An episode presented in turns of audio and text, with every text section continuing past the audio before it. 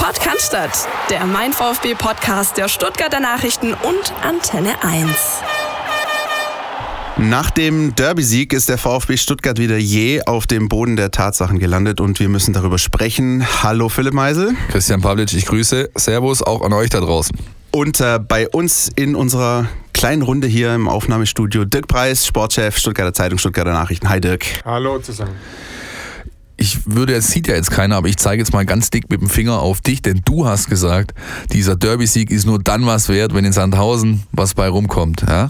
Ja. Du hast quasi, du hast der Unker, die, die, die, der Unglücksrabe sozusagen. Das finde ich echt, muss man mal erwähnen hier, ja. Tut mir auf der einen Seite natürlich leid, weil äh, ich mir selbst das natürlich gewünscht hätte, dass es anders gelaufen wäre, aber ähm, ich nehme einfach, das ist nur so ein Gefühl, ja, das kann man aber mitunter einfach auch auf dem Platz sehen, wenn man sich die 90 Minuten anschaut latent etwas war, das mir einfach nicht gefällt. Und das ist schon ähm, eben auch nach diesem Bielefeld-Sieg gewesen, als dann zu Hause gegen Wiesbaden verloren wurde.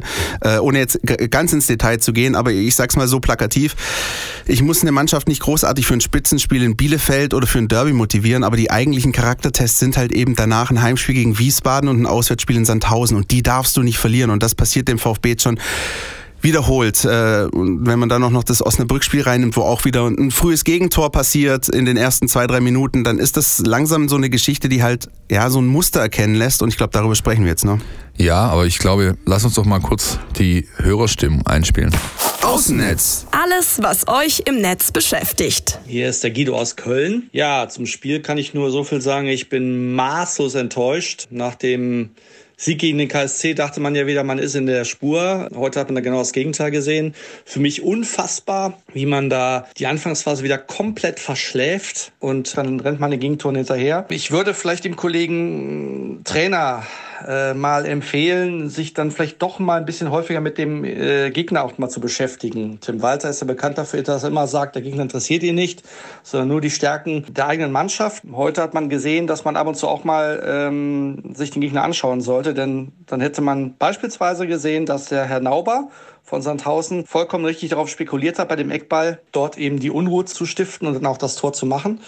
Von daher sind das alles Sachen, die man verhindern kann. Das hat also sehr wohl etwas mit Konzentration zu tun, aber auch natürlich mit Zuordnung. Und das kann man im Vorfeld auch mal besprechen. Weiterhin macht sich, finde ich, absolut immer mehr bemerkbar, dass wir keine Außenbahnspieler haben. Ja, Askasiba, Mangala sind keine Außenbahnspieler. Für mich geht das in Richtung Sven Mislintat. Da muss man ganz klar über die Kaderplanung nachdenken und da muss dringend nachgebessert werden. Denn ansonsten muss ich sagen, sehe ich mit dem Aufstieg ganz, ganz schwarz. Wir müssen Außenbahnspieler haben und wir müssen vor allem Spieler haben, die Leidenschaft zeigen, die auch in Sandhausen wirklich mit Einsatz, mit Kampfbereitschaft vorangehen, weil das wollte nicht zu sehen. Und das kann nicht sein, dass man in der zweiten Liga eine derart eingeschränkte Leistungsbereitschaft zeigt. So hat man auch in der Bundesliga nichts verloren. Ja, hi, hier spricht der Alex. Ich melde mich aus Dresden am Tag nach dem Sandhausen-Spiel und mein Frustrationslevel ist immer noch extrem hoch. Man kriegt wieder mal früh im Spiel ein Gegentor. Danach gelingt es im VfB nicht nachhaltig ja, Druck zu erzeugen, abermals nicht gegen einen nominell schwächeren Gegner. Es fehlt an Tempo im Spiel, es fehlt an Tempowechseln im Spiel.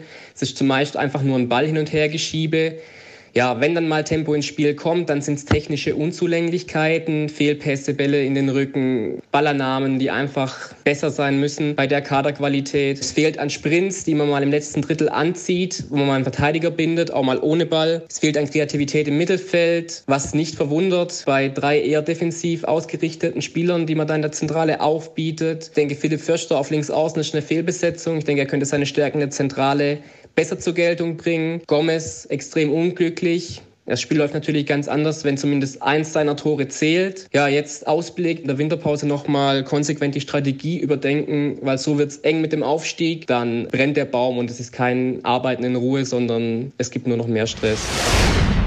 Soweit eure Meinung da draußen, Dirk. Ähm, Du warst schon länger nicht mehr, glaube ich, beim, bei dem Spiel im Einsatz, aufgrund einfach auch des Jobprofils, aber du hast das Spiel mit Sicherheit gesehen am äh, Sonntag. Würdest du Christian beipflichten, ähm, da fehlt es an Charakter? Also ich war ja bei dem sagenhaften Auftritt in Osnabrück, äh, den wollen wir nicht verschweigen. Stimmt, also, ja, sorry. ja, ja, ja, stimmt. KSC war ich nicht im Stadion, habe auch wenig gesehen tatsächlich und äh, Sandhausen habe ich jetzt aber wieder 90 Minuten am TV verfolgt in der Redaktion und das mit dem Charakter ist ja immer ein bisschen schwierig. Ja, zu sagen, jetzt die, die Truppe hat keinen Charakter, das glaube ich auch nicht.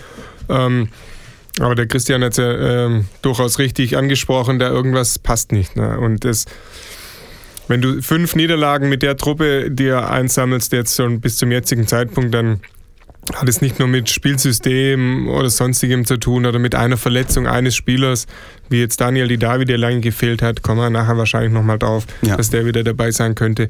Ähm, irgendwas passt nicht mehr. Also ist, sie bemühen sich weiter, sie rennen an, aber es, ja, man hat so dieses Feuer der Leidenschaft, wie es immer so schön heißt, das sieht man nicht so richtig brennen. Ja, das ist so ein, ein stetes Bemühen, aber nicht so dieses allerletzte. Mit, ja, es ist ein ganz seltsames Spiel, das ja, da ich glaube, das stattfindet. Ja, dass, dass da einfach diese, diese Nicht-Greifbarkeit dieses einen Faktors oder so, ja, der dazu führt. Ja, wenn, man, wenn man bedenkt, du hast äh, gegen den KSC gespielt, das ist die statistisch nachgewiesen beste Standardmannschaft der Liga, du verteidigst das sauber weg und dann kriegst du gegen äh, Sandhausen jetzt in den ersten 20 Minuten drei Eckbälle.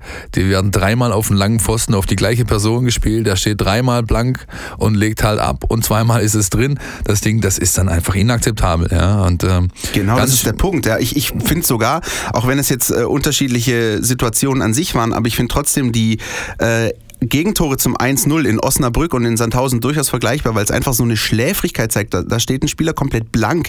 Oder selbst bei diesem 1-0 in Sandhausen, äh, da war ja ein Lattenschuss dem vorangegangen und selbst da hattest du eigentlich zwei, drei Möglichkeiten, so Millimomente, wo du die Situation noch hättest klären können, wo aber einfach keiner sich zuständig fühlt, irgendwie reinzugehen und, und, und, und irgendwie zu intervenieren und man lässt es dann einfach so mit sich machen, weil man, glaube ich, einfach so von diesem ersten Moment einfach nicht da ist. Das ist ja auch kein Zufall, dass du die Gegentore so früh bekommst. Du bist mit Anpfiff offenbar nicht komplett anwesend und dann passiert sowas und dann eben dem 0-1 hinterher zu rennen gegen Mannschaften, die genau das wollen, mit Blick auf den äh, Matchplan, ja, dann wird es halt schwierig. Ja, vollkommen richtig. Und wir müssen leider auch in diesem Gesamtkontext äh, Spiel in Sandhausen mal wieder über den Videobeweis reden. Wir müssen natürlich auch über Mario Gomez reden, der historisch Einmaliges geschafft hat. Ich habe jetzt wirklich lange gesucht, um äh, Vergleichbares zu finden, aber es gibt schlicht nichts.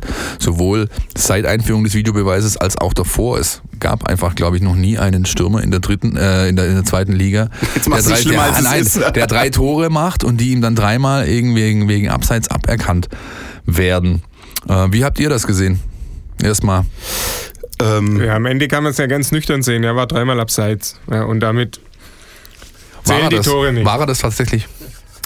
Also nach meiner Auslegung der Abseitsregel war das zweimal nicht. Meiner, also da, da ist, ist deine Auslegung um. noch im Zweifel für den Stürmer? Sozusagen. Meine Auslegung ist im Zweifel für den Stürmer. Für mich gilt gleiche Höhe, ist äh, einfach laufen zu lassen und ich wir werden gleich einen Einspieler hören mit äh, Knut Kircher, den wir gesprochen haben, ehemaliger FIFA-Schiedsrichter und auch schon äh, hier bei uns in der Kabine gewesen, äh, den ich fragen konnte rund zu dem Spiel. Er war selbst als Beobachter dort, er hat das auf der Tribüne alles auch gesehen, als Schiedsrichter-Beobachter.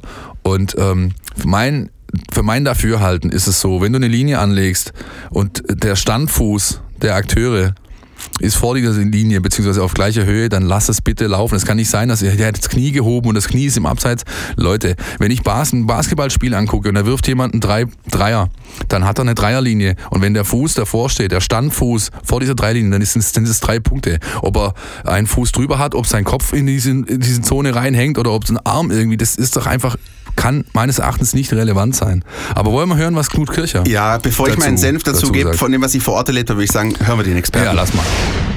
So, ich begrüße Knut Kircher, hier neben mir ehemaliger FIFA-Schiedsrichter und immer noch Schiedsrichter-Beobachter in der Bundesliga und in der zweiten Liga. Knut, du warst am Sonntag in Sandhausen, richtig? Wie hast du denn die Situation wahrgenommen? Ja, ich war tatsächlich am Sonntag in Sandhausen und in der Realzeit, du sitzt da auf der, auf der Pressetribüne, äh, schaust dir das äh, Spiel an, schaust dir die Kollegen an, das Schiedsrichterteam und bist natürlich bei solchen knappen Situationen abseits auch der Frage, ja, hm, stimmt das jetzt, stimmt das nicht? Wir sind ja mittlerweile so knapp, dass wir sagen, oh, wow, da brauchen wir auf jeden Fall Standbilder. Aus dem bewegten Ablauf war ich mir bei zwei Situationen absolut sicher.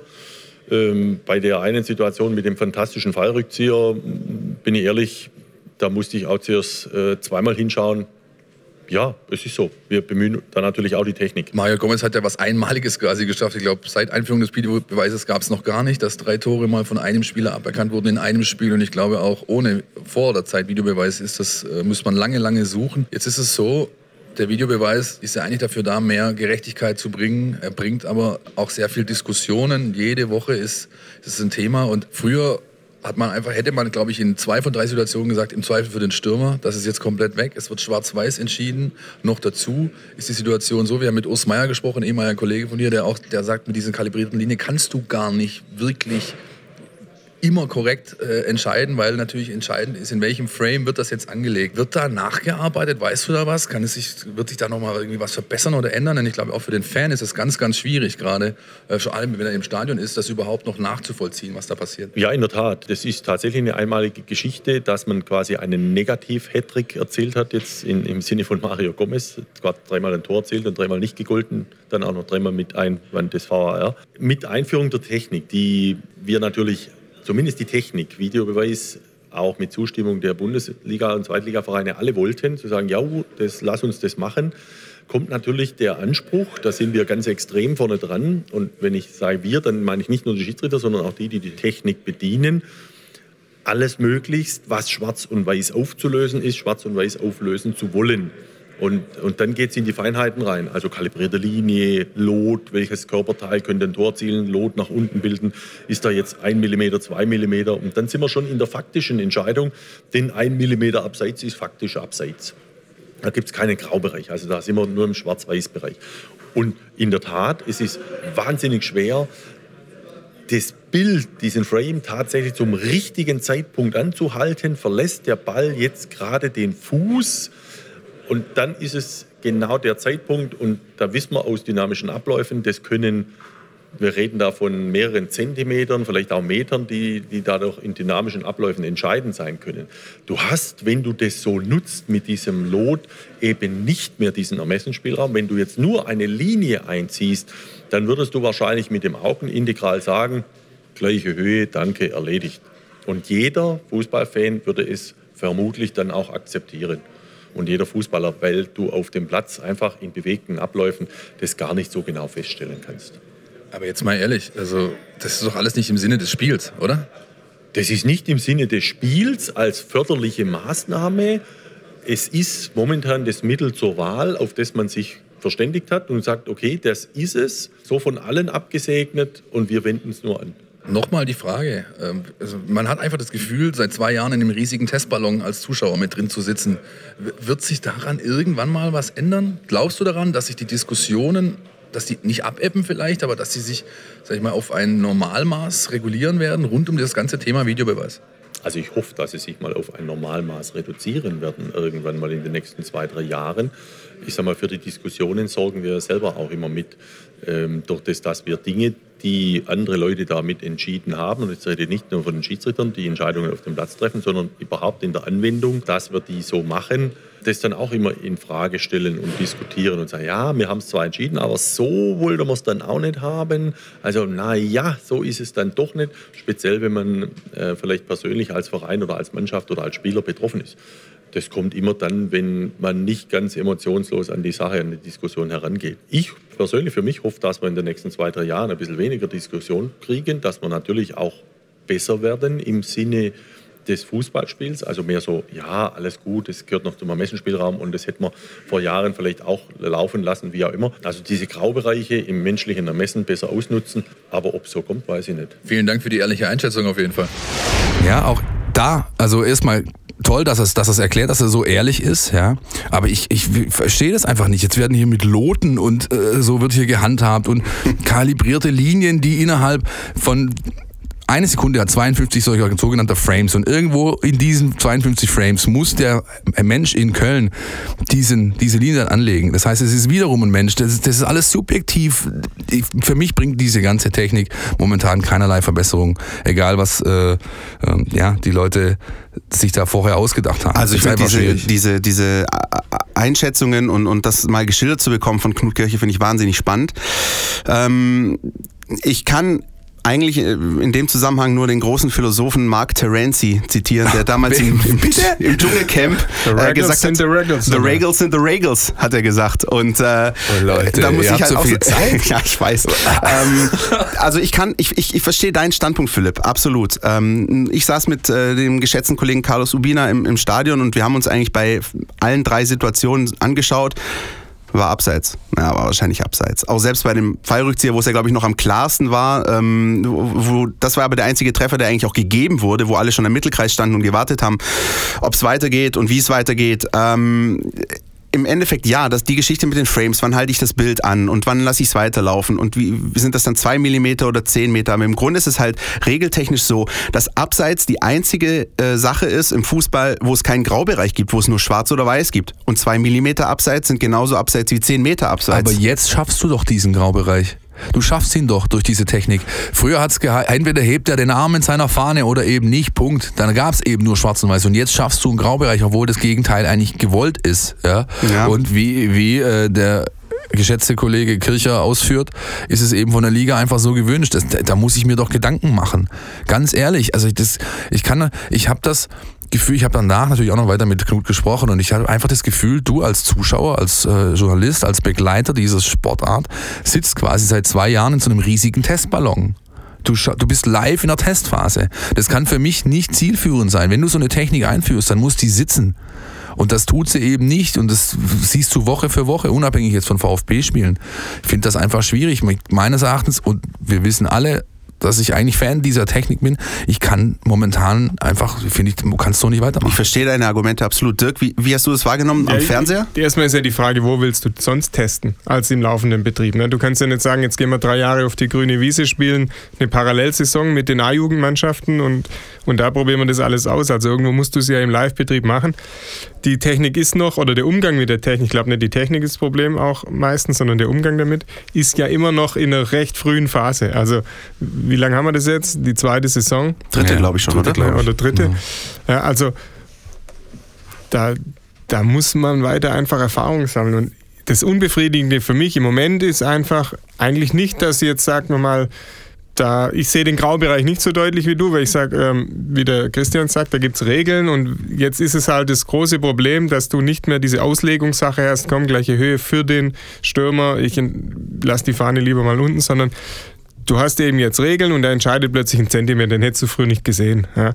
Und im Moment finde ich das Problem, dass es einfach so unglaublich viele Szenen sind, die mittlerweile überprüft ja, werden. Das ist der Punkt. Und du hast ja ständig äh, das Ganze, aber auch da wie zurückdrehen. Also wenn du sagst, okay, komm, machen wir nur noch drei pro Halbzeit oder so. Oder Challenge-System. Das ist das Einzige, ja, ja. Challenge-System, dass du sagst, okay, jeder, jeder Coach hat hier zweimal die Möglichkeit ähm, was zu be beurteilen zu lassen, dann, dann hättest du von der Anzahl her, könntest du es irgendwie runterfahren. Ansonsten ist es natürlich so, dass die verpflichtet sind, diese Dinger ähm, zu überprüfen. Und zum Beispiel im dritten Gomez-Tor ähm, war es so, dass der Linienrichter die Fahne hoch und zwar sofort. Äh, ja. Zurzeit ist ja eher so, die lassen mal laufen. Ähm, und am Ende der Szene heben sie dann die Hand um Ja, oder sie machen gar nichts und verlassen sich genau. darauf, dass sich jemand aus Köln meldet. Ja, Klar. Dass zumindest dass das Tor dann noch erzielt werden kann und danach überprüft wird. Aber jetzt in dem Fall hat er sofort gehoben. Also das wäre dann auch im, also zumindest das dritte Tor wäre auch im früheren Falle dann abseits gewesen und man hätte wahrscheinlich genauso diskutiert danach. Ich kann den Frust von Mario Gomez absolut verstehen, aber wie gesagt, ich weiß ja nicht, wie es gewesen wäre, wenn bei, beispielsweise bei dem dritten Tor die Fahne geht hoch, er haut das Ding rein und hinterher zeigt dann der Videobeweis, es war kein Abseits und das Tor zählt. Weiß ich nicht, ob Mario Gomez sich dann so sehr darüber aufgeregt hätte, weil dann wäre der Videobeweis ja wieder zu seinen Gunsten entschieden worden. Aber es geht, ich bin, ich finde auch, der Kernpunkt ist eigentlich diese Warterei und diese Unsicherheit und wir beispielsweise in Sandhausen hatten noch keinen Monitor vor Natürlich. uns. Das heißt, wir haben die Situation ja. nur einmal gesehen und ja. mussten uns dann auf das verlassen, was der Schiedsrichter Richtig, zeigt. genau. Da hat jetzt auch Jochen Drees äh, ganz aktuell den Vorstoß wohl gemacht, dass man äh, überlegt, ligaseitig, dass man den Zuschauern im Stadion klar Videowürfel, da steht dann dran, was überprüft wird und warum und so weiter. Und aber man will wohl auch noch mit Text durchsagen, also mit Lautsprecher durchsagen, vielleicht ein bisschen was tun, ein bisschen arbeiten, um da ja für wie soll ich sagen, einfach ja, Aufklärung ist vielleicht das falsche Wort, Transparenz, aber Transparenz zu sorgen, ja, genau. Die, die, der aber, Fall vom, ja. äh, vom Sonntag ist natürlich auch Wahnsinn. Das Spiel, mein, du verlierst das Spiel halt nicht. Wenn, ein, eins, wenn das eins von den ersten beiden, sorry, wenn ich reingrätsche, in der ersten Halbzeit zählt, zählt von den beiden Gomez-Treffern, dann verlierst du das Spiel nicht, meiner Ansicht nach. Aber, ja, aber ich sag, sag mal, unabhängig vom Endergebnis nachher, ist es natürlich Wahnsinn, dass dieses, was da passiert ist, ein Stürmer, also dreimal der gleiche Stürmer, dreimal sauknapp, drei Tore. Es wären drei ja. geile Tore gewesen. Übrigens Dann hast du da noch so ein Tor des Monats äh, noch dabei mit dem Fallrückzieher und also und, und klar, der Gomez, der wartet, der Mario, der wartet ja darauf, dass ihm mal hier wieder was aufgeht und dann netzt er dreimal und wirklich gut. Also das waren ja nicht nur dreimal hinheben und reindrücken, sondern schon das erste ja, ist nicht selbstverständlich, dass der reinfährt. Das zweite natürlich geil. Und äh, das dritte dann auch souverän abgeschlossen. Ja. Und dann kriegst du dreimal die Nachricht, nee, Schuhspitze ja. oder Ferse oder was auch aber, immer. Was ja. ich in dem Kontext aber mal, wenn ich was Positives noch äh, rausfiltern möchte aus dieser, dieser Gesamtsituation, äh, war Gomez am Sandhausen, dann ist es Harm Osmos. Der hat einen sehr guten Auftritt hingelegt. Ich habe es auch noch vom Fernseher gesehen, aber da war, da war, das war eine Spielleitung, wie ich mir die wünsche. Da war offene Körpersprache da, da war ein Lächeln auf den Lippen, der hat viel kommuniziert, der hat einfach was soll ich machen, ja, also ja, der, der hat, der hat dann einfach da versucht für möglichst viel Akzeptanz für sein Handeln äh, ähm, zu werben bei beiden Mannschaften, hat finde ich grundsätzlich das Spiel sehr sehr gut geleitet, muss man auch mal sagen, ja, finde ich. Und, und ein, ein Fehler würde ich jetzt aus meiner Sicht wäre es ein Fehler, wenn man das machen würde nach dem Motto diese ähm, Geschehnisse haben jetzt dafür gesorgt, dass der VfB das Spiel verloren hat, weil da gibt es, glaube ich, einiges, ja, einiges. Das ist ähm, richtig, das ist richtig. Da, ja, und es ja. waren ja keine Fehlentscheidungen. Also ist ja nicht so, früher hätte man gesagt, so, der Schiedsrichter hat dafür gesorgt mit drei Fehlentscheidungen, dass der VfB das Spiel nicht gewonnen hat. Jetzt ist es quasi neutral überprüft ähm, und es hat natürlich dafür gesorgt, dass drei Tore nicht gefallen sind. Wie immer bin ich der Meinung, dass auch in diesem Spiel VfB Stuttgart gegen SV Sandhausen es noch hätte andere Möglichkeiten geben müssen, dieses Spiel zu gewinnen ja, oder richtig. zumindest einen Punkt zu holen oder Natürlich. auch Rückstand zu verhindern. Und die Nummern ähm, sind, glaube ich, wichtiger als sich jetzt, also zumindest von Vereinsseite, von Mannschaftsseite, auch von Stürmerseite, sich jetzt tagelang nochmal damit zu beschäftigen. Ich glaube, es ist auch abgehakt äh, intern. Dafür ist der Termindruck entsprechend ähm, ja einfach gibt gibt natürlich entsprechend was vor, aber auch wir haben jetzt glaube ich genug darüber Worte verloren. Trainingseindrücke diese Woche ähm, gibt es eigentlich positive Sachen zu vermelden. Marc Oliver Kempf hat seine Geschichten überwunden, bringt natürlich nichts, weil er rot gesperrt ist gegen Nürnberg und auch noch gegen Darmstadt. Ähm, Daniel Didavi aber, und das ist, glaube ich, die gute Nachricht, der trainiert komplett stabil, wie auch Borna Sosa. Also die beiden Jungs sind definitiv einsatzfähig. Sosa hat ja schon gespielt in Sandhausen, finde ich gut, äh, gespielt auch da. Und Daniel Didavi wird am Montagabend gegen seinen Ex-Club aller Voraussicht nach kicken können, oder? Dirk, Daniel Didavi ist, äh, ich glaube, in der vierten, fünften Minute ausgewechselt worden gegen Wiesbaden. Danach ist diese Niederlagenserie, ich nenne sie jetzt trotzdem so, auch wenn sie unterbrochen wurde durch Karlsruhe und Dresden, äh, sozusagen losgegangen. Ist das jetzt einfach nur ein Faktor? Ist es Zufall? Ähm, wie siehst du die ganze Geschichte rund um Daniel Didavi, dass diese Niederlagen kommen, seit er fehlt? Ich glaube schon, dass es was damit zu tun hat, weil in diesem Mittelfeld, das der VfB äh, da auf den Platz stellt oder lange Zeit gestellt hat, hat sich gab es so viele Variablen. Ja, ständig äh, gab es eine neue Formation. Am Anfang war mal Atakan Karaso ein Fixpunkt. Ähm, der war dann auch, äh, hat Schwächen gezeigt, ist jetzt äh, ganz raus im Moment. Den, den Fixpunkt Daniel Didavi, den gab es aber. Und es war auch so ein, das ist einfach ein Typ, dem schiebst du den Ball hin und dann weißt du erstmal, der Ball ist da gut aufgehoben ähm, und der macht was damit oder spielt ihn zumindest vernünftig weiter. Und da, ich finde, die, der VfB hat extrem lange gebraucht insgesamt, um diese Mittelfeld... Ähm, Konstellation zu finden, die dann, haben sie ja immer noch nicht äh, im Prinzip, genau, die erfolgversprechend ist. Nicht, ja. Und ja. dieser einzige Fixpunkt, ähm, der überzeugende Fixpunkt bis dahin, der ist halt rausgebrochen. Und deshalb glaube ich schon, dass es einfach noch mehr Fragezeichen aufgeworfen hat in dieser Mittelfeldproblematik, als er dann, als klar war, dass er dann ein paar Wochen hier raus ist. Vielleicht nochmal zur Untermauerung, ein Blick in die, in die Statistik. Ja. Neun Spiele mit Didavi, sechs Siege, zwei Unentschieden, eine Niederlage, wobei die Niederlage eben diese ist gegen Wien Wiesbaden, mhm. wo er nach ein paar Minuten raus musste. Torverhältnis 14 zu 9. Dazu die Derby, glaube ich, mit äh, fünf oder sechs Scorerpunkten in diesen neun Spielen. Ohne Daniel Didavi, wir reden nur von Ligaspielen, im Pokal habe ich mal rausgelassen, sind es sechs Spiele, nur zwei Siege, vier Niederlagen und ein Torverhältnis von neun zu elf. Ich meine, das ist einfach, finde ich, mehr als nur ein Fingerzeig, dass man auch berechtigte Hoffnung vielleicht damit verbinden kann, dass er jetzt eben wieder für die noch ausstehenden Spiele bis Weihnachten offensichtlich zur Verfügung steht. Ja, ist halt vor allem Daniel Didavi ist halt einer, der so diesen, diesen Unterschied machen kann. Ja, ähm, Na klingt ein bisschen plakativ, aber er ist einer, Nein, so wie, so wie was Dirk heißt gesagt hat, der, plakativ? Es ist, es ist auch so, wie Dirk sagt. Schieb, ihm Ja. die Pile hin und du weißt ganz genau, es kommt was bei rum oder es ziehst halt zumindest nicht weg. Und er das ist macht schon mal manchmal auch dieses Unvorhergesehene, also das, womit du vielleicht auch als Gegner im Defensivverbund nicht zwingend rechnest. Also, dass da mal irgendein ein, ein, ein, Diagonalpass kommt. Ich erinnere mich da an einen äh, großartigen Pass mal in einem Heimspiel. Ähm, oder, oder ja, dieser Impuls, dieser Gedanke, der möglicherweise den Unterschied ausmachen kann gegen einen Gegner, der sich halt vor allem darauf fokussiert, äh, hinten gut zu Ja, stehen. wenn, du, wenn du schaust, wie die Spiele laufen oder gelaufen sind in, den letzten Wochen, d- das Muster ist ja klar erkennbar. Die, der Gegner ähm, hat seine Möglichkeiten, nutzt sie komischerweise immer mit, meistens mit der ersten Chance. Und dann ist es ein Anrennen oder ein, ein Bespielen des, seitens des VfB, dieses Gegners, der tief steht. Und der VfB ist nicht, nahezu nicht in der Lage, überraschende Momente zu kreieren.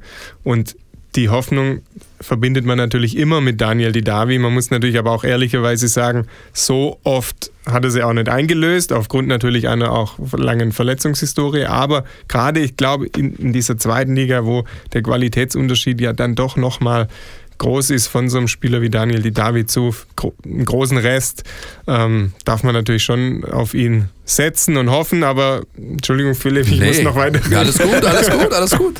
ähm, ähm, ich, es hat aber die Vergangenheit auch immer gezeigt, er tut sich auch schwer, immer sofort wieder zu, voll Ja, zu funktionieren. Ja, also dann, der ist dann oft über mal eine geile Aktion wieder in einem Spiel, dann hat er Luft für 60 und so weiter.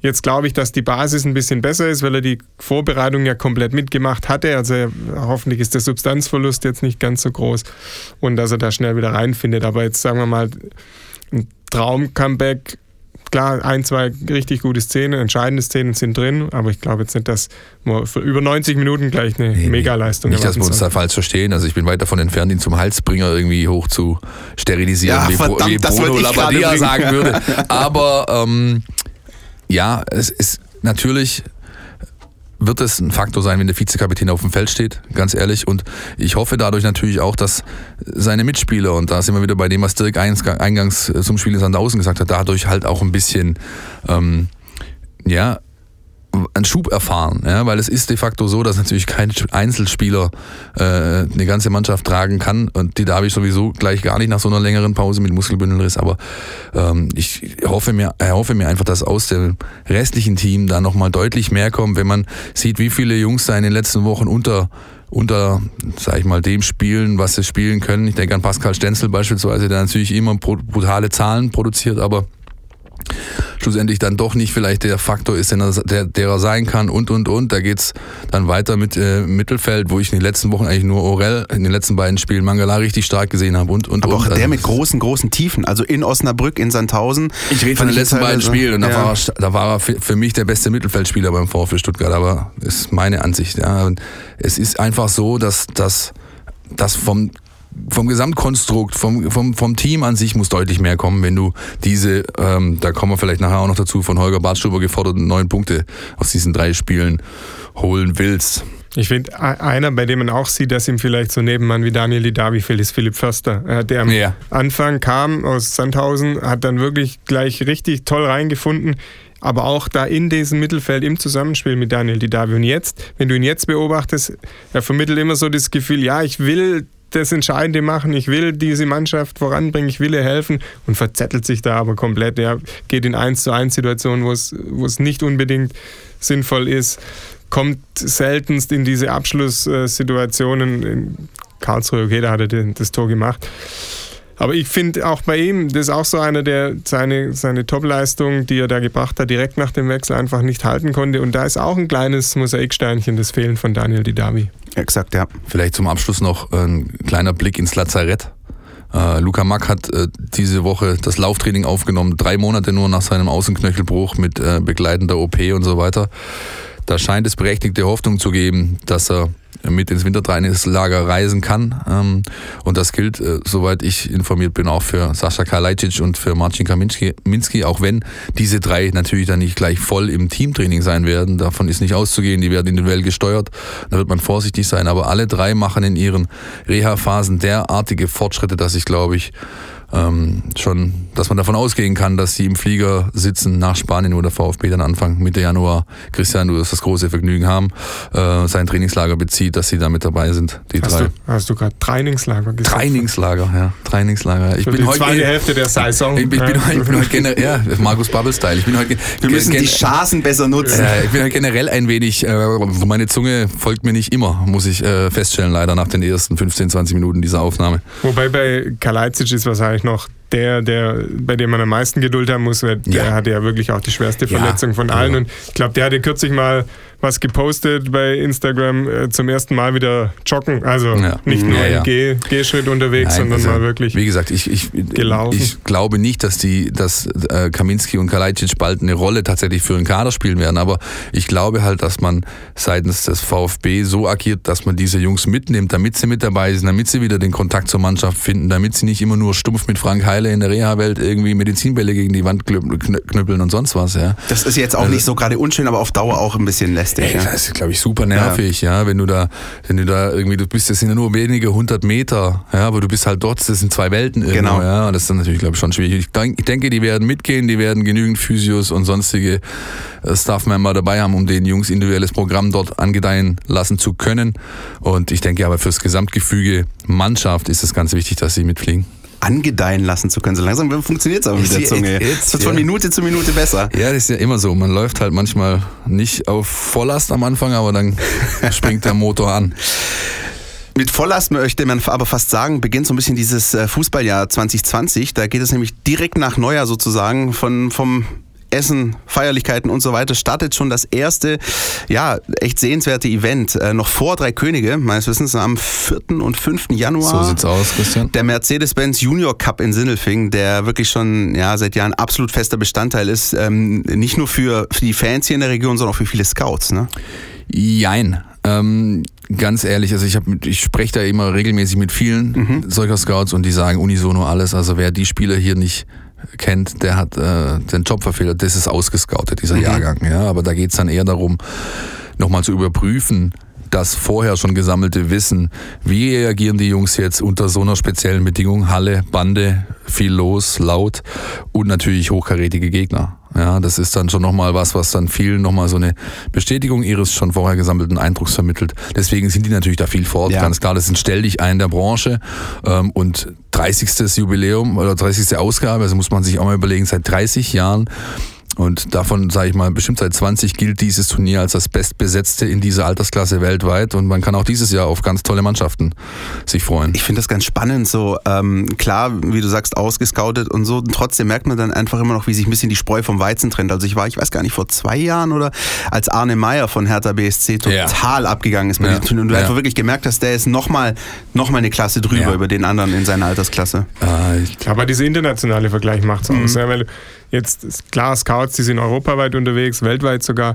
Ähm, aber die sehen die Jungs ja auch nicht so oft gegen die Gleichaltrigen aus England, äh, Österreich, Schweiz, sonst wo, wo die Truppen dann herkommen. Deshalb ist es, glaube ich, schon immer ein ganz gutes Event, auch mal um die, wie du sagst, Philipp, in einer anderen Situation nochmal zu sehen. Nicht A-Jugend-Bundesliga gegen quasi gleiches Fördersystem, gleiche Strukturen, Ja. sondern einfach mal dann plötzlich gegen den Nachwuchs von äh, Manchester United oder sonst wem. das gilt auch für die Mannschaft selbst und für den Trainer. Also ich habe ähm, äh, diese Woche war die Pressekonferenz die große mit äh, unter anderem äh, Nico Willig, dem U19-Trainer vom VfB.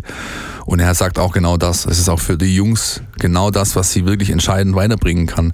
Der sag ich mal, direkte Wettkampf gegen Mannschaften, die eine völlig andere Mentalität haben, einen anderen Spielstil, die aus einer anderen, äh, ja, aus einer ganz anderen Welt kommen irgendwie. Er hat es verglichen, die waren am Anfang der Saison, waren sie jetzt zum zweiten Jahr in Folge auf den US, in den USA bei diesem von Jürgen Klinsmann in- initiierten Silver Lakes Cup mit dem VfB, mit der U19. Er hat gemeint, wir haben dagegen was, Atlas, äh, Guadalajara oder irgendwie sogar irgendein Mexikaner halt gespielt. Er hat gemeint, das war irre, was die für eine Intensität auf dem Platz gemacht haben. Das waren meine Jungs überhaupt nicht gewohnt.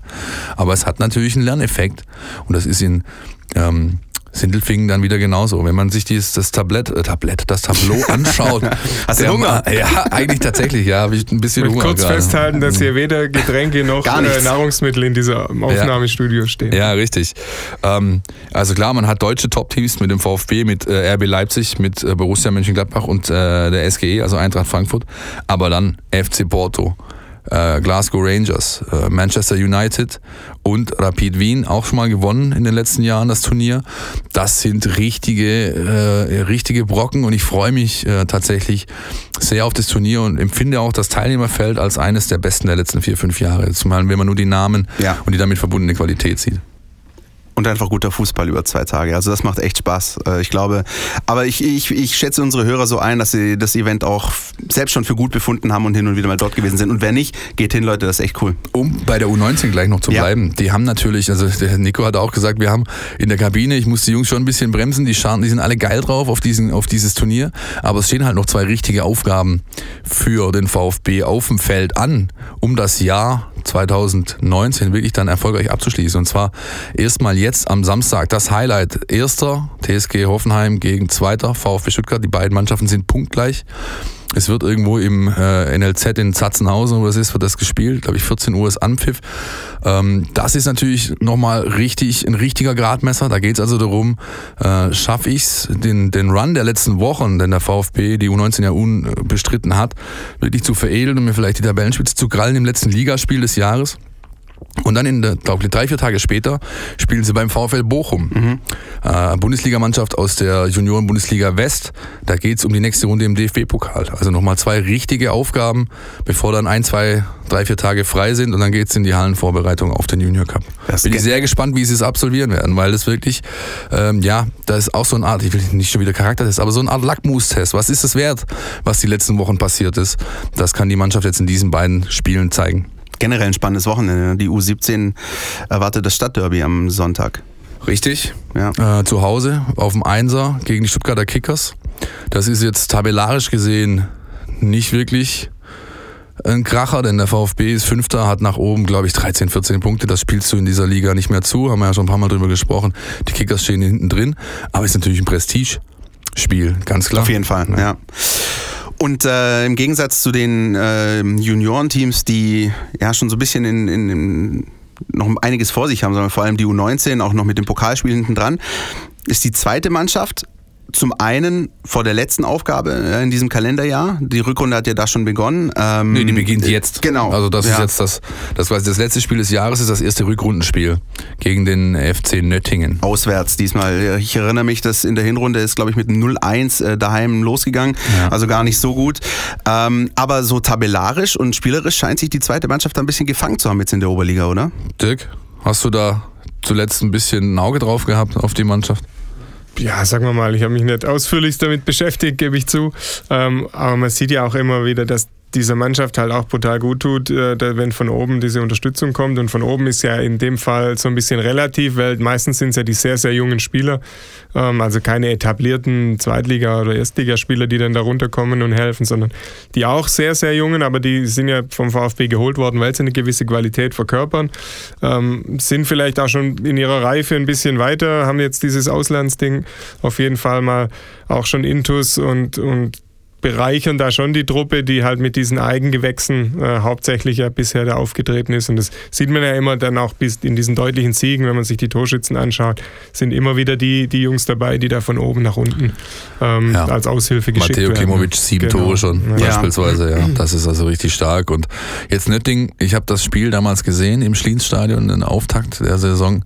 Sehr, sehr äh, abgewichste Truppe, erfahrene Leute drin, äh, sehr routiniert, sehr robust und auswärts. Und diese Kombination, die hat dem VfB 2 in den letzten Monaten immer wieder sehr wehgetan. Zu Hause die Kantersiege und auswärts gegen so Mannschaften wie Göppingen beispielsweise oder so sind dann die Niederlagen gekommen. Und Freitagabend, Flutlicht und so. Das ist jetzt auch nochmal so, ein, Ding. richtiger Test, ja, so ein richtiger Test. Ähm, die haben sich ja jetzt in der Vorwoche die Tabellenführung geholt gegen na, Oberachern und haben die Kickers, die dann in der Schlussphase den Ausgleich bekommen haben, dadurch überflügelt, sind jetzt alleiniger Tabellenführer in der Oberliga Baden-Württemberg mit 34 Punkten und wollen das natürlich bestätigen und nach Hause fahren, um eine schöne Weihnachtsfeier irgendwie abziehen zu können. Bin gespannt, wie es ausgeht, denn wirklich ist äh, keine leichte Aufgabe. Was man ja gesehen hat, ähm, in dieser ganzen ersten Saisonhälfte bei der, beim VfB 2 ist, dass es einerseits stimmt, was ja dann auch Sven Mislintat zu Saisonbeginn immer gesagt hat oder Thomas Hitzelsberger, äh, sich an Männerfußball gewöhnen, der eben in der Oberliga auch gespielt wird, fällt den Jungs dann gar nicht so leicht, ne, ohne die Unterstützung und auch wenn du die, die paar erfahrenen Haudegen da drin hast, so viel Halt geben die dann so einer komplett jungen Truppe dann auch nicht immer. Ähm, deshalb ähm, bietet die Oberliga schon auch ein, ein gutes sagen wir, ein gutes Umfeld, um sich da eben diesen Schritt zu machen. Aber ich lasse da auch weiterhin keinen Zweifel daran, dass die Oberliga äh, auf Dauer nicht äh, das, äh, ja, das Aquarium das sein kann, wo diese jungen Fische da das sich ist aber, ja, Das ist aber genau die diese ja. differenzierte Betrachtungsweise, die wichtig ist in diesem Kontext. Ja. Es ist einfach so, kann ich, ich kann eigentlich nichts mehr hinzufügen. Es ist genauso. Natürlich müssen die da raus. Natürlich bietet aber dieses Umfeld auch die Möglichkeit, schon ein bisschen sich weiterzuentwickeln. Und wenn es nur darum geht, diesen Stil der da gepflegt wird, eben anzunehmen, um dann vielleicht ein, zwei Klassen höher nicht mehr bei jedem Windhauch gleich umzufahren. Genau, und du merkst auch so einen Lerneffekt, ja, auch allein schon mit Blick auf die Ergebnisse, weil du merkst, da ist langsam Stabilität da, wie du auch gesagt hast, tabellarisch, du hast jetzt den Gegner jetzt abgeschüttelt nicht, weil du hast auch auf die Mannschaften dahinter nur drei, vier Punkte teilweise, aber, aber der VfB ist da jetzt angekommen. Ich glaube, alle Beteiligten wissen, worum es geht und wie man dieses Ziel äh, direkte Rückkehr in die Regionalliga erreichen kann. Und das stimmt einen doch ganz zuversichtlich. Und vor allem äh, im Verhältnis oder im Vergleich zur ersten Mannschaft stimmt das Torverhältnis beim VfB 2. Also das ist nämlich gegenüber den anderen Konkurrenten gerade ein großer Vorteil. Ja, ja. Das ist quasi ein Punkt mehr für den VfB 2. Damit wollen wir es mal mit unserer von FUPA Stuttgart, unserem Amateurfußballportal, präsentierten Kategorie der U-Teams äh, bewenden lassen und uns dem nächsten Spiel für die Profis widmen. Ah. Montagabend, Flutlicht 2030. Ich habe die elektrische Heizkisse, Heizkissengeschichte schon gepackt. Äh, Mercedes-Benz Arena, der erste FC Nürnberg schaut vorbei. Was Neckar, sagen wir denn zu diesem Spiel? Neckarstadion wäre jetzt auch nicht so falsch gewesen, aber äh, korrekt ist es natürlich, so wie du es gesagt hast. Ja, ja ganz bin, kurz noch, ganz kurz ja. noch. Könnt ihr, könnt ihr bei uns in der App gerade lesen, äh, Frank Rotfuß, ein Kollege aus dem Lokalen, hat sich um die Geschichte des Neckarstadions, mittlerweile Mercedes-Benz Arena, verdient gemacht. Wunderschön äh, ein paar Sachen aufgeschrieben, schöne Bilder aus dem Archiv gekramt. Kann ich euch nur ans Herz legen, die Geschichte. Jetzt Christian Nürnberg, Entschuldigung wollte Werbung für die eigene Sache machen. ja, ist okay. Äh, Nürnberg, ich. Also Max Schmeling hat ja mal geboxt. Ne? Nach 70 Sekunden war es vorbei. Ja. Gegner K.O. Ja. Ähm, wollen wir mal hoffen, dass nach 70 Sekunden äh, nicht wieder irgendwo mhm. eine, ein Ball ins VfB-Netz flattert äh, ja. und wir die gleiche Nummer nochmal erleben. Aber ich hoffe ja inständig, dass diese Nummer vielleicht jetzt mal ausgeräumt werden kann.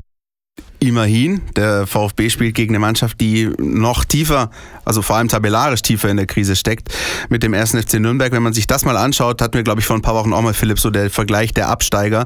Da geht es ja dem VfB im Verhältnis noch sehr, sehr gut, wenn Natürlich, man sich Hannover Nürnberg klar. anschaut. Aber trotzdem, ähm, ja, es ist ein Spiel, äh, leider, aus meiner Sicht auch wieder, wo du eigentlich nur verlieren kannst. Oder sagen wir es so, wo ein Sieg einfach vorausgesetzt werden muss und alles andere aber eine herbe Enttäuschung wäre, so leid es mir tut.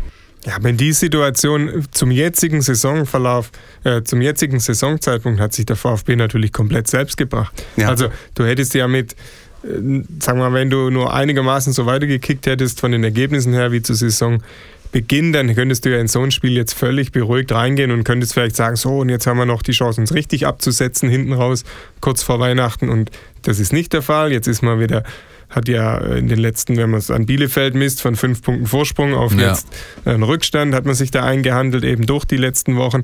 Also bist du jetzt in diesem Spiel gegen Nürnberg, wo du eigentlich sagen könntest, komm, hol mal noch ein paar Punkte auf, für unser Vorsprungspolster. Ja, plötzlich ist es ein Spiel, wo du gewinnen musst, wo du einfach einen Stimmungswandel wieder herbeiführen musst, wo du dir Sicherheit holen musst, wo du die Punkte auch einfach brauchst ja, und wo du nicht zuletzt auch äh, der Trainer mal wieder ein Signal senden sollte, dass es mit ihm und seinen Ideen ähm, doch die richtige Entscheidung war. Und Philipp, ich will ja nicht nerven. Ja. Aber selbst dieses Nürnberg-Spiel, also weißt du, man muss ja schon das große Ganze sehen, aber du kannst natürlich, wenn du selbst gegen Nürnberg gewinnst, dann bist du in Darmstadt gefordert. Und wenn du in Darmstadt verlierst, dann war das wieder für die Katz.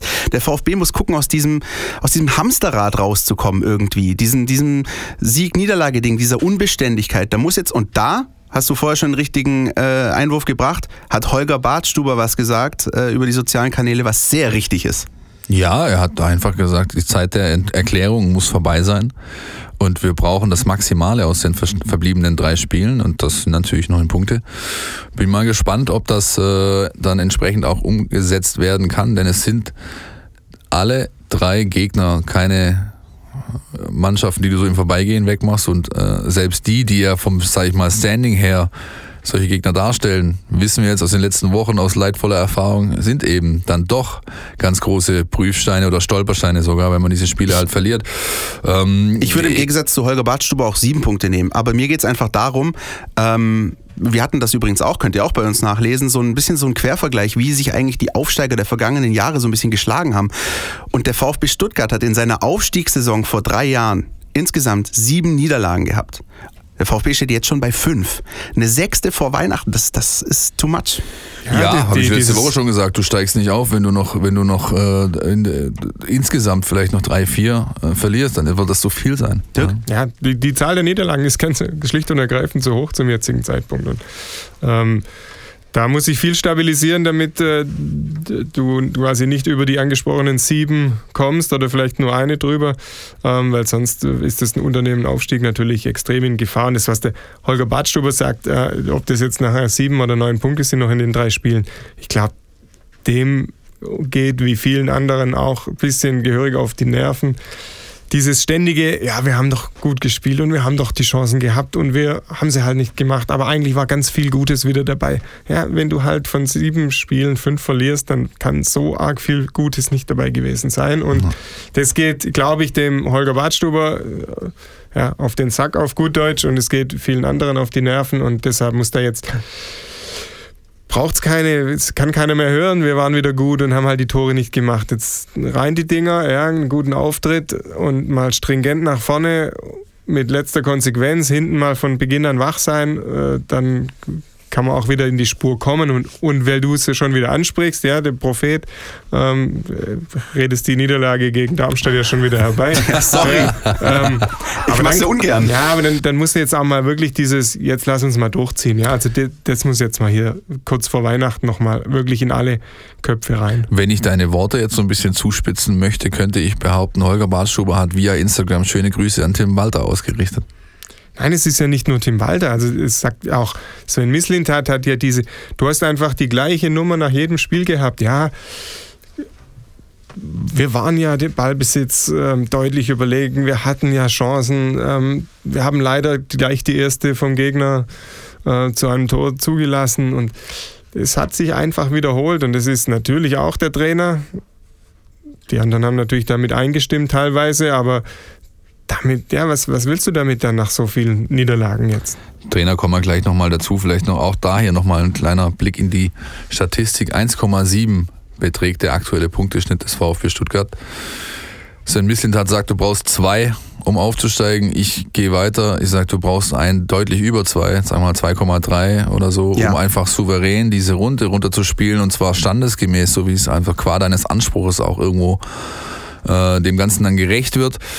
Davon ist der VfB Stuttgart gerade weit entfernt und insofern ähm, kämen die neun Punkte, die Holger Bartstuber fordert, der ganzen Geschichte doch irgendwie zu passen. Wollen wir aber mal kurz hören, was denn unser Taktikexperte zu dem Spiel am Montagabend zu sagen hat. Auf jeden Fall steht ja auch noch ein Gegner auf dem Platz. Ne? Die Mein VfB Taktiktafel. Hier geht's ins Detail. Beim ersten FC Nürnberg sieht es aktuell nicht besonders gut aus. Auch nach dem Trainerwechsel zu Jens Keller haben sie aus zwei Spielen nur einen Punkt geholt. Sie haben auch noch kein Tor ähm, erzielt unter dem neuen Coach. Ähm, ein Grund dafür, der auch relevant ist für das Stuttgart-Spiel, ähm, ist, dass äh, das Konterspiel relativ schwach gewesen ist. Ähm, sie haben danach Ballgewinnen noch nicht so richtig zueinander gefunden. Viele Bälle sind einfach ins Nichts geflogen. Und äh, da ist also ein bisschen weniger Gefahr zu erwarten als von so manch anderem Zweitligisten. Was hingegen zumindest in Teilen schon ganz gut funktioniert hat, ist das Pressing. Ähm, da waren sie auch unter Dame Kanadi schon ähm, so, dass sie äh, zumindest aus einer kompakten Formation heraus geordnet verteidigen konnten. Ähm, unter Jens Keller geht es eher darum, dass sie ähm, intensiv verteidigen. Es geht um, ums Anlaufen, den Gegner permanent unter, unter Druck zu setzen. Ähm, sie sind nur teilweise fast ein bisschen übermütig, ähm, was das angeht. Also Da gab es ähm, Szenen, wo sich äh, drei bis vier Nürnberger äh, um den Ball zusammenziehen und äh, zu Mehrheit anlaufen. Und, äh, da konnten sich die Gegner teilweise relativ leicht dann auch äh, dagegen lösen. Ähm, wenn sie diese Schwäche so beibehalten, dann wäre das auf jeden Fall ein Schlüssel, dass man da einfach sehr ballsicher auftritt ähm, und auch das Auge hat für die Räume, wo die, wo die anlaufenden Spieler herkommen und da eben äh, dann die Bälle reinspielt in diese Räume und von da aus dann nach vorne kommt. Ähm, also wenn sie da bis Montag nicht noch äh, einen deutlichen Sprung machen, dann könnte das ein etwas angenehmeres Spiel für den VfB werden.